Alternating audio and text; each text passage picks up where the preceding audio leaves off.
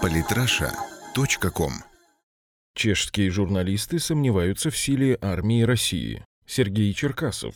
Проверка боеготовности нашей армии в рамках учений «Кавказ-2016» уже закончилась, а журналисты иностранных СМИ все еще обсуждают, как там российская армия, сильна ли она, справилась ли с проблемами, а заодно и насколько сильно ее нужно бояться. Вот свои пять копеек вставил и чешский автор Владимир Баумел на страницах издания «Чешская позиция». Он обозначил три главные проблемы армии России. Во-первых, по его мнению, финансовый кризис и западные санкции не позволяют режиму Путина увеличить численность армии. Сухопутные войска насчитывают около 300 тысяч человек. Он сравнивает численность нашей армии с армией США и Китая и делает из этого вывод о слабости России. Для начала все же стоит отметить, что никто, кроме нашего генштаба, не знает о численности российских сухопутных вооруженных сил. Но почему-то западные эксперты все как один сходятся на цифре в 250 тысяч человек в 2016 году. И в самом деле по общей численности вооруженные силы России занимают только пятое место – 798 тысяч военнослужащих. Нас опережает, например, миллионная армия Северной Кореи и Индия с ее миллионом трехстами тысяч военнослужащих. Становятся ли они от этого сильнее? Маловероятно. Конечно, армия Китая по сравнению с нашей кажется просто колоссальной – 2 миллиона 300 тысяч бойцов. При этом очень часто забывают, что из них от 1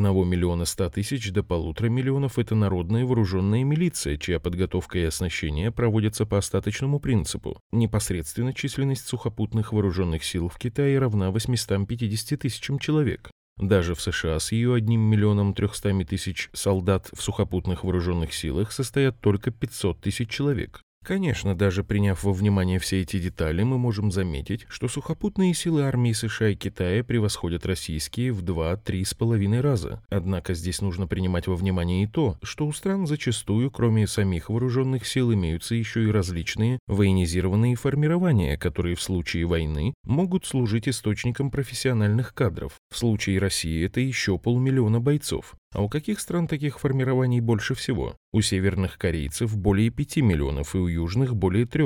В то же время у Штатов набирается чуть больше 14 тысяч человек. У Китая немногим более 600 тысяч. А еще есть такое понятие, как резерв. У России в резерве 2 миллиона готовых рвать врага бойцов, которые мирно трудятся на гражданской ниве, пока какой-нибудь самоуверенный супостат не решит попробовать на зуб слабую и малочисленную российскую армию. Если все это сложить, то мы увидим, что, во-первых, в случае войны российская армия быстро вырастет до 3 миллионов 364 тысяч подготовленных человек и сравняется с китайской. Во-вторых, возможности США меньше российских на добрый миллион. В-третьих, круче северных корейцев с их 7 миллионами 600 тысячами никого нет. Только вот что-то вооруженные силы КНДР не вызывают восторга у Владимира Баумала. Может быть, потому что он на самом деле понимает, эффективность армии измеряется не в количестве поставленных под ружье солдатиках. И последнее. Если мы посмотрим на развитие российских вооруженных сил за последние десятилетия, то заметим, что наша сухопутная армада уменьшилась с 1 миллиона в 1992 году до 250 тысяч в 2016. Не должно ли это натолкнуть Владимира Баумала на мысль о том, что нам не мешают санкции, мы просто не хотим пока увеличивать численность армии? Мы мирная страна, для защиты которой достаточно тех сил, что мы имеем. Во-вторых, Владимир Баумел полагает, что традиционные силы РФ в численном отношении отношении весьма слабы и до сих пор были оснащены преимущественно устаревшей техникой. На вооружении российской армии до сих пор стоят 2800 единиц танков Т-55. Устаревшая эта техника? Безусловно. Пожалуй, именно поэтому она находится на дальних базах хранения. Непосредственно в военных частях у нас другая техника. Например, Т-90 «Владимир» в различных модификациях, до недавнего времени лучший танк в мире и лидер продаж планеты на протяжении 9 лет. В различных модификациях их у нас 350 единиц и еще две сотни на хранении. Также Т-14 на тяжелой платформе «Армата» с 8 сентября поступает на вооружение в российскую армию. Именно этот танк забрал у Т-90 пальму первенства, став лучшим в мире. Кроме того, у нас на вооружении стоит отличный танк Т-80У в количестве до 450 единиц. Это модернизация именно того Т-80, который советские конструкторы создали в ответ на немецкий «Леопард-2».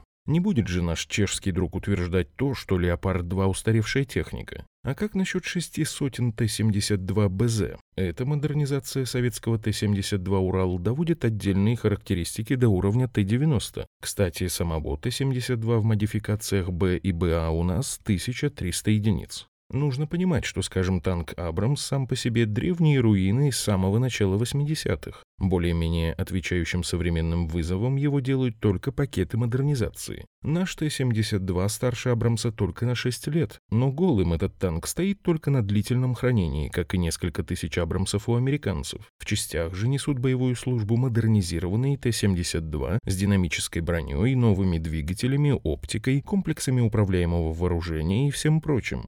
Того, модернизированные версии БМПЗ по огневой мощи не сильно уступают некоторым танкам, а БТР-82 превосходит иную зарубежную БМП по всем показателям. Так с чего они будут устаревшими? Конечно, у нас был период сложных 90-х, который развитию вооружений не принес ничего хорошего. Однако, как показало время, они смогли лишь замедлить темпы этого развития, но никак не прервать его.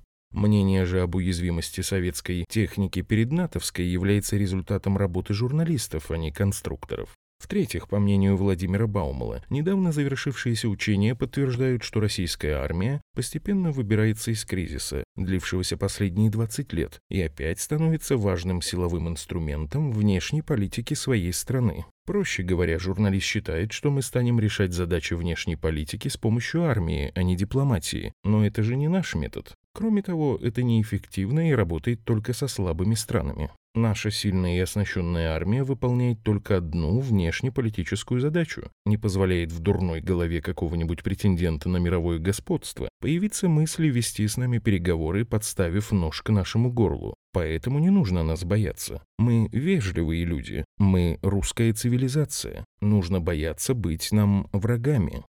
Подписывайтесь на наш канал в Телеграм.